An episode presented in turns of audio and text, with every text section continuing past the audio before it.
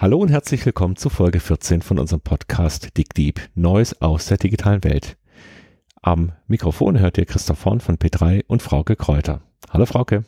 Hallo Christoph. Frauke, das Thema der Trump-Wahlen lässt uns nicht los. Ein Artikel ist zurzeit viral gegangen, das heißt, er hat sich in Windeseile überall verbreitet. Ein Artikel über eine Firma Cambridge Analytica und die behaupten, sie hätten Trump zum amerikanischen Präsidenten gemacht. Den Artikel habe ich, glaube ich, zehnmal zugeschickt bekommen in der mindestens. letzten Woche von ganz unterschiedlichen Leuten. Ging dir das auch so? Ja, mindestens. Also das ist durch die Reihen gegangen. Ich glaube, da sind zwei Aspekte dabei. Der Artikel ist zum einen natürlich sensationell vom Inhalt her und zum anderen glaube ich auch, dass wir immer noch danach suchen und damit zu kämpfen haben, wie das passieren konnte. Also wie Trump denn eigentlich Präsident werden konnte, obwohl das auch keiner so wollte und keiner vorhergesehen hat. Das, das kann ich unterschreiben. Also ich meine, ich glaube nicht, dass ich irgendwo war der, seit der Wahl und mich Leute nicht gefragt haben, was eigentlich los ist in den USA. Das ist sicher richtig, ja. Ja, ja ich glaube, wir müssen aber erstmal unseren Zuhörern ein bisschen erzählen, worum geht es denn da eigentlich in diesem Artikel. Er ist erschienen in einer Schweizer Zeitschrift, das heißt das Magazin. Und diese Zeitschrift hat ein Interview geführt mit einem Wissenschaftler, der sich mit dem Thema der Psychogramme und der menschlichen Dimensionen, wie ticken Menschen, auseinandergesetzt hat. Genau, der hat, arbeitet aber gar nicht bei dieser Firma, wenn ich es richtig im Kopf habe, oder? Richtig, genau. Er hat im Prinzip nur die wissenschaftlichen Grundlagen dazu sich angeschaut. Und das sind mehrere Elemente. Auf der einen Seite gibt es also Modelle, um menschliches Verhalten, menschliche Bedürfnisse, Grundmuster zu erklären. Und dieses eine Modell heißt Ocean, also diese fünf Buchstaben O, C, E, A und N stehen jeweils für fünf menschliche Ausprägungen. Und zum also zweiten Persönlichkeits, äh, Persönlichkeitsprofile. Genau, also dieses N zum Beispiel steht für neurotisch und äh, O steht für Openness, Offenheit und so sind diese fünf, all, diese fünf Dimensionen eben geeignet, um menschliches Verhalten zu charakterisieren. Genau, ich glaube, wir hatten ganz am Anfang schon mal über Big Five gesprochen, generell. Also das ist ein Standardmaß in der Psychologie, kommt häufig vor. Was die Firma, um die es hier geht, Cambridge Analytica, jedoch behauptet hat, in einem Vortrag und auch auf der Homepage, ist, dass sie in der Lage sind, für alle amerikanischen Wähler, also alle 220 Millionen sind es, glaube ich, sehr detailliert sagen zu können, wie ticken die denn eigentlich? Und sie behaupten, sie hätten mit Trump dann in der Kampagne dafür gesorgt, dass jeder Einzelne die richtige Botschaft bekommen habe. Und äh, Instrument war Facebook im Wesentlichen? Ich glaube, sie haben alle möglichen Quellen genommen. Also es war mit Sicherheit sehr viel auch bei Facebook, weil man da viel erfährt. Sie sprechen zum Beispiel auch davon, wie wenig Likes, also Vorlieben, Präferenzen sie brauchen, um einen Menschen richtig einsortieren zu können. Und das ist ganz spannend. Also die Aussage ist so, wenn ich, sagen wir mal so 150 Likes von einer Person habe, dann kenne ich die Person besser als der eigene Ehepartner oder Lebenspartner. okay. Ja, das kann durchaus sein und die Aussage geht aber noch weiter. Also wenn ich mehr als 300 Likes habe, dann kenne ich die Person besser als sie sich selbst. Ja, mal schauen. Gut, die Idee ist also, ich nehme alles, was ich über Wählergruppen oder Einzelindividuen rausfinden kann, klassifiziere das, werte das aus und teile das in diese fünf Dimensionen ein und bin dann in der Lage, alle Kommunikation genau auf diesen Typus anzusprechen. Sie haben ein Beispiel da, also wenn ich zum Beispiel über das zweite Amendment spreche, also die Möglichkeit, Waffen zu besitzen in den USA, dann hat der eine Mensch vielleicht ein Problem damit, dass er sich unsicher fühlt. Also erzähle ich dem, dass die Waffe vielleicht schützt bei einem Einbruch. Und der andere sieht das eher als, als ein Thema der Freiheit oder der Tradition. Also dann erzähle ich eine ganz andere Geschichte zum Thema Waffenbesitz. Okay. Die Grundlage dahinter ist aber, bislang versucht das Marketing, irgendwelche Zielgruppen zu definieren. Und das sind dann die Frauen oder die Männer oder die Weißen oder die Arbeitslosen und ich weiß nicht was. Und äh, die Firma Cambridge sagt, das ist totaler Quatsch, denn eigentlich geht es ja gar nicht darum, wer welche Eigenschaften hat, also wo er wohnt oder was er verdient, sondern es geht um die Motivation der Menschen. Und die kann sehr unterschiedlich sein, obwohl ich vielleicht in die gleichen demografischen Kategorien fallen würde. Und wenn ich die Emotionen und die Grundbedürfnisse von Menschen richtig erkenne, kann ich genau die richtige Story erzählen und habe damit phänomenale Trefferquoten. Okay, aber gehen wir noch mal ein paar Schritte zurück. Also ich meine zunächst, ja, also war meine Reaktion darauf, dass ich dachte, okay, das ist ja nichts anderes als das in der Werbung seit ewigen Zeiten schon praktizierte äh, Microtargeting, dass du versuchst, unterschiedlichen Käufergruppen unterschiedliches anzubieten. Ja, aber jetzt geht es, glaube ich, ein bisschen weiter. Also zum einen haben wir den Wechsel nicht mehr, dass ich diese demografischen Eigenschaften nehme, also wie alt sind die oder was machen die, sondern dass ich wirklich Mensch für Mensch im Prinzip darüber charakterisiere, wie, welche Persönlichkeit er hat. Wenn wir die gleiche Peer Group hier nehmen, also wir nehmen hier so ein klassisches Wohnviertel in Stuttgart, wo ich gerade sitze, dann sind wir uns ja alle recht ähnlich. Und trotzdem sind die Menschen, die hier in den Häusern in ähnlichen Lebenssituationen sind, natürlich grundverschieden von den Persönlichkeiten her. Und das ist, glaube ich, der erste Unterschied, also Persönlichkeit statt einfach demografische Merkmale. Mhm. Und das zweite ist aber, dass ich natürlich jetzt, wenn ich das in Massen mache und dann runterbreche auf jeden Einzelnen, auf einmal in der Lage bin, wirklich für einzelne Leute oder einzelne Haushalte die richtigen Botschaften abzusetzen. Gut, also ich, äh, setzen wir nochmal zurück, ob das überhaupt so funktioniert. Also da habe ich ja auch noch meine Zweifel. Aber ähm, selbst wenn es so funktioniert, ist das doch zunächst aber nur eine logische Konsequenz aus mehr Informationen haben. Und wenn ich das, also bis vor kurzem haben viele Marktforschungsfirmen, was weiß ich, deine Kreditkartenhistorie und äh, Kaufverhalten genutzt, um genauer ähm, zielgruppenspezifisch zu werben oder auch, naja, ich sag mal Werbung, weil letztlich ist die Wahlkampagne ja auch nichts anderes als Werbung. Und ja, ich glaube, da, da kommt schon noch was Neues rein, Frauke. Also die, ich glaube, das Beispiel mit dem, mit dem äh, Supermarkt zum Beispiel, mit dem Einkauf ist ganz gut. Mhm. Also sie sagen auch, dass man zum Beispiel anhand der Einkäufe eines, eines normalen Supermarktbesuches schon diese Persönlichkeitsmerkmale finden kann. Das, was jetzt aber passiert ist, dass wenn ich über die Persönlichkeitsmerkmale gehe, also über dieses, diese fünf Dimensionen, dann ist wohl die Quote, mit der ich dann mich angesprochen fühle, so dramatisch viel höher. Also ich spreche davon, dass sie über 1000 oder 1400 Prozent mehr Umwandlung haben von, also ansprechen zum tatsächlichen Kauf, also Conversion Rate. Das ist also, ich glaube, zum einen die Wirksamkeit, die scheint extrem gut zu sein.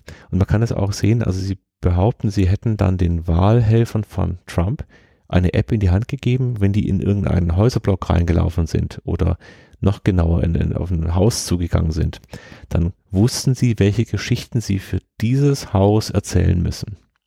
Und wenn ich natürlich in der Lage bin, wir wissen nicht, ob das jetzt wirklich flächendeckend passiert ist und ob das wirklich so toll funktioniert hat, wie gerade kolportiert wird. Aber wenn ich in der Lage bin, natürlich für jeden Einzelnen eine Geschichte zu erzählen, die genau auf ihn zugeschnitten ist, dann dreht sich natürlich die, die Frage der Demokratie um. Und ich glaube, also äh, so wird das diskutiert, ist richtig, aber warum in deinem? Ich glaube, das also ich meine, warum das ist das Ende, verwerflich? Ja, ich glaube, das ist das Ende der Demokratie. Ich glaube, was bislang ja in der Demokratie passiert ist, verschiedene Parteien, verschiedene Personen haben verschiedene Angebote von Orientierungen, von Richtungen, von Haltungen gemacht. Und dann wurde dafür geworben, dass man diese Haltung gut findet. Und dann hat man die gewählt und hat dann auch ungefähr das bekommen, was da versprochen wurde. Ich glaube, was hier aber passiert ist, genau das Gegenteil. Das heißt, ein, ein Trump hat für jeden Einzelnen, und man spricht von bis zu 175.000 verschiedenen Botschaften zu einem Zeitpunkt, hat also für jeden Einzelnen seine Story erzählt, die gerade für ihn passt. Also es ist nicht so, dass der Wähler sich den aussucht, der am besten zu ihm passt, sondern der Politiker macht die richtige Botschaft für den Wähler, damit der sich wohlfühlt. Und dann äh, kann ich natürlich nicht 175.000 verschiedene Haltungen haben, äh, politische okay, Haltungen. Aber, ja, ja, okay, aber also ich sehe das ein bisschen anders. Also zum einen muss ich sagen, habe ich mich im Wesentlichen auf den technischen Aspekt konzentriert und diese Conversion Rate, die da angesprochen ist, die mag für den Konsum funktionieren, aber fürs Wahlverhalten haben die keine Daten gehabt, um ihre Modelle zu testen. Also das nur mal nebenbei. Aber selbst wenn, ja, ich meine, Outcome mal zur Seite gestellt. Und ich habe, aber ich habe so ein bisschen den Eindruck, dass die Diskussion sich daran entfacht, weil es Trump war, der das gemacht hat. Ja? Denn ich meine, letztlich könnte man das auch positiv formulieren. Du schaffst dadurch eine Möglichkeit, dass du jeden Einzelnen auf die Sachen aufmerksam machen kannst, die ihm oder ihr wirklich wichtig sind. Das ist doch viel besser für die Demokratie, weil sonst kriegt man irgendwelche Wischiwaschi-Themen, die einen eigentlich nicht interessieren oder nicht betreffen und entscheidet daran. Ja, was wir sehen ist ja, dass tatsächlich unglaublich viele Wähler angesprochen wurden, die sich bislang eher äh, nicht berücksichtigt gefühlt haben. Also das kann ich durchaus nachvollziehen. Aber es ist natürlich auch eine große Gefahr darin, den Leuten genau das zu erzählen, was sie gerne hören wollen.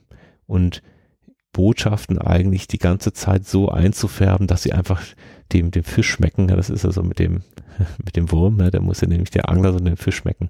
Aber eigentlich wollen wir ja gar nicht geangelt und geködert werden in einer demokratischen Entscheidung, sondern eigentlich geht es eher um die, um das Thema, dass wir Richtungsentscheidungen in der, in der Bevölkerung diskutiert kriegen und dann entscheiden. Na gut, aber was ist denn die Alternative? Also ich meine, im Moment, wenn du Stand Standard Packaging, Messaging hast und die Leute gar nicht richtig zuhören, weil sie es nicht interessiert, das ist doch auch kein guter Zustand. Ja, also die, die Überschrift in diesem Artikel war, ich habe nur gezeigt, dass es die Bombe gibt, aber ich habe sie nicht gebaut. Also das heißt, dieser Wissenschaftler nimmt jetzt Bezug zur Bombe und da liegt halt der Vergleich mit der Atombombe nahe. Warum sagt er das? Weil die Sprengkraft, die jetzt in diesem ganz genauen Ansprechen von jeder einzelnen Person natürlich riesengroß ist. Ob das etwas, ob ich etwas verkaufen möchte, ob es um Wahlen geht, um es um Informationen, Manipulation geht, damit kann ich natürlich extrem gut auf Bedürfnisse eingehen und immer die Knöpfe drücken, die Menschen dann zu irgendetwas veranlassen sollen. Also die Macht oder die Verantwortung erstmal von jemandem, der diese Mittel einsetzt, ich glaube, die ist sehr, sehr groß. Und wir werden jetzt sehen, was das für, in welchen Lebensbereichen das reinschwappt. Also ich würde gerne nochmal aber auf den technischen Teil zurückkommen. Ja, ne? die Denn, Frage ist ja, geht es dann überhaupt, Frauke? Ja, also ich meine, die Versprechungen, die die gemacht haben, dass, wie wirksam das ist, zur, das Haupttenor ist ja, dass sie gar nicht so sehr Leute mobilisiert haben, sondern Leute oder Clinton-Wähler abschrecken wollten. Ja? Also die Voter Suppression ist ja das große Thema hier. Und es ist Voter für mich heißt was, Frauke? Genau, also zu unterdrücken, dass die Leute überhaupt zur Wahl gehen. Ja? Und, und man hat das ja in den Zahlen gesehen. Es ist ja nicht so, dass jetzt plötzlich alle, die früher demokratisch gewählt haben, äh, jetzt republikanisch gewählt haben, sondern die Demokraten oder diejenigen, die in den letzten zwei Jahren nicht zur Wahl gegangen sind, äh, die in den letzten zwei Jahren für Obama gewählt haben, sind halt einfach nicht zur Wahl gegangen. Und die Frage ist aber, sozusagen kam das durch diese System, das systematische Zeigen von Nachrichten, die die davon abhalten würden, für Hillary zu, äh, zu, zu votieren, das kann ich mir vorstellen. Aber auf der anderen Seite ist es so, dass diese, diese Aussagen, die gemacht werden, wie, powerful, wie, wie, wie schlagkräftig deren Modelle sind, letztlich für mich fragwürdig ist, weil um ein Modell beurteilen zu können und um ein Modell, also wir haben ja über Machine Learning schon mal gesprochen, um so Daten trainieren zu können, musst du ja zunächst auch mal eine abhängige Variable haben. Und das haben die hier nicht. Ja? Also es gibt hier keine Variable, an der man hätte vorhersagen können oder lernen können, wer geht dann ähm, zur Wahl oder nicht. Ja? Also von daher bin ich mir nicht ganz so sicher, ob das nicht auch ein bisschen Augenwischerei ist und möglicherweise von anderen Themen ablenkt, die in den Bundesstaaten, in denen diese schlechte Wahl-Turnout ähm, war, äh, nämlich eigentlich passiert sind, dass Wahllokale systematisch geschlossen wurden, dass ähm, Registrierungen zum Wählen systematisch nicht bearbeitet wurden und ähnliches. Mhm. Also ich sehe das Thema der Wahl ist noch lange nicht durch in Amerika. Die äh, Bestandteile sind ja erstmal, ich, ich brauche ein Modell, um die Psyche zu beschreiben, um Persönlichkeit zu beschreiben. Dann muss ich diese ganzen Daten herbeschaffen. Auch da gibt es eine, eine fragwürdige Zahl. Sie sagen, sie hätten zu 220 Millionen amerikanischen Bürgern genau diese Aussage machen können. Aber dazu muss ich eben auch in Facebook oder Twitter und entsprechenden Dingen meine Spur hinterlassen. Und der dritte Punkt ist auch noch ganz spannend. Ich muss ja auch in der Lage sein, diese 175.000 Botschaften zu einem Thema oder zu verschiedenen Themen überhaupt mhm. zu organisieren, zu erzeugen. Mhm.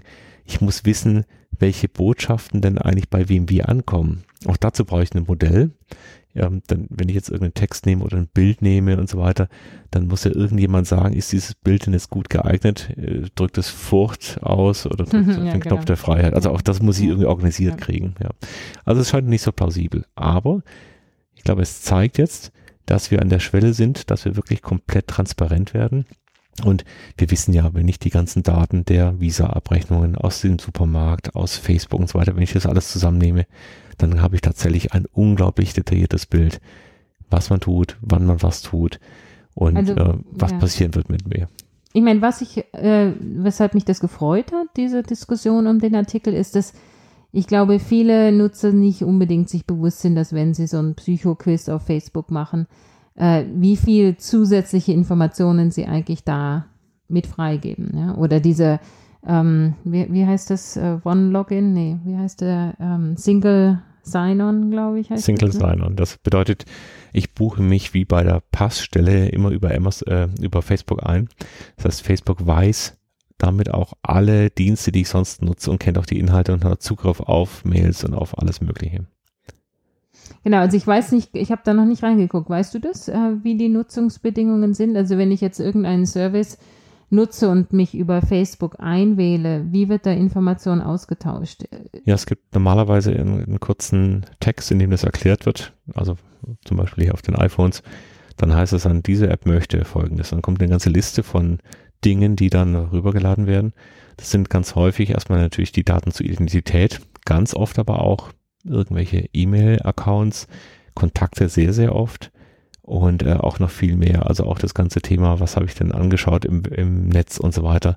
Also das heißt, da ist es wirklich sehr, sehr kritisch, sich ähm, über Facebook überall einzuloggen und dann diese Querbeziehungen hinzubekommen. Wobei man auch sagen muss, über die ganzen Cookies auf den äh, Festplatten ist sowieso schon sehr viel Transparenz da.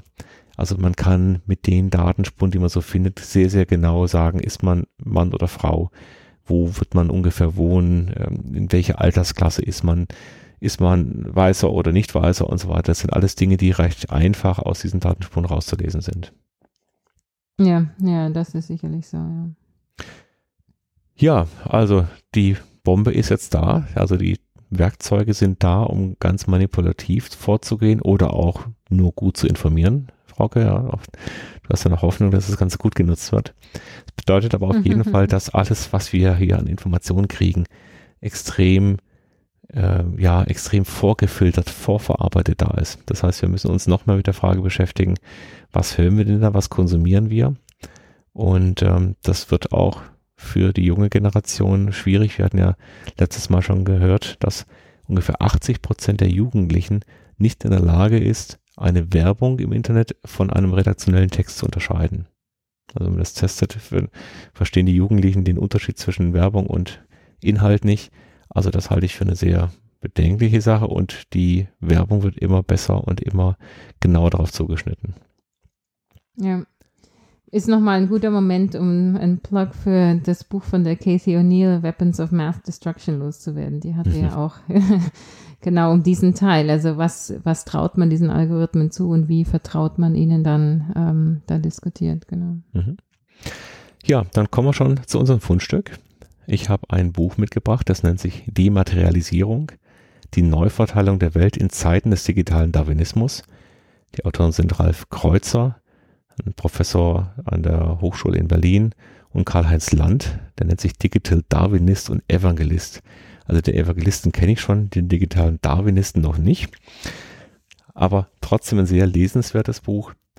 Was ich äh, beim Überpflegen das, das witzig fand, die Vorstellung, wenn man sich einfach mal überlegt, was alles in dem Handy drin steckt, ja. Wecker, Bücher, Landkarten, Telefone, Kompass und sich das als Gegenstände vorstellt, dann glaube ich, wird sehr schnell klar, was hier gemeint ist mit Dematerialisierung.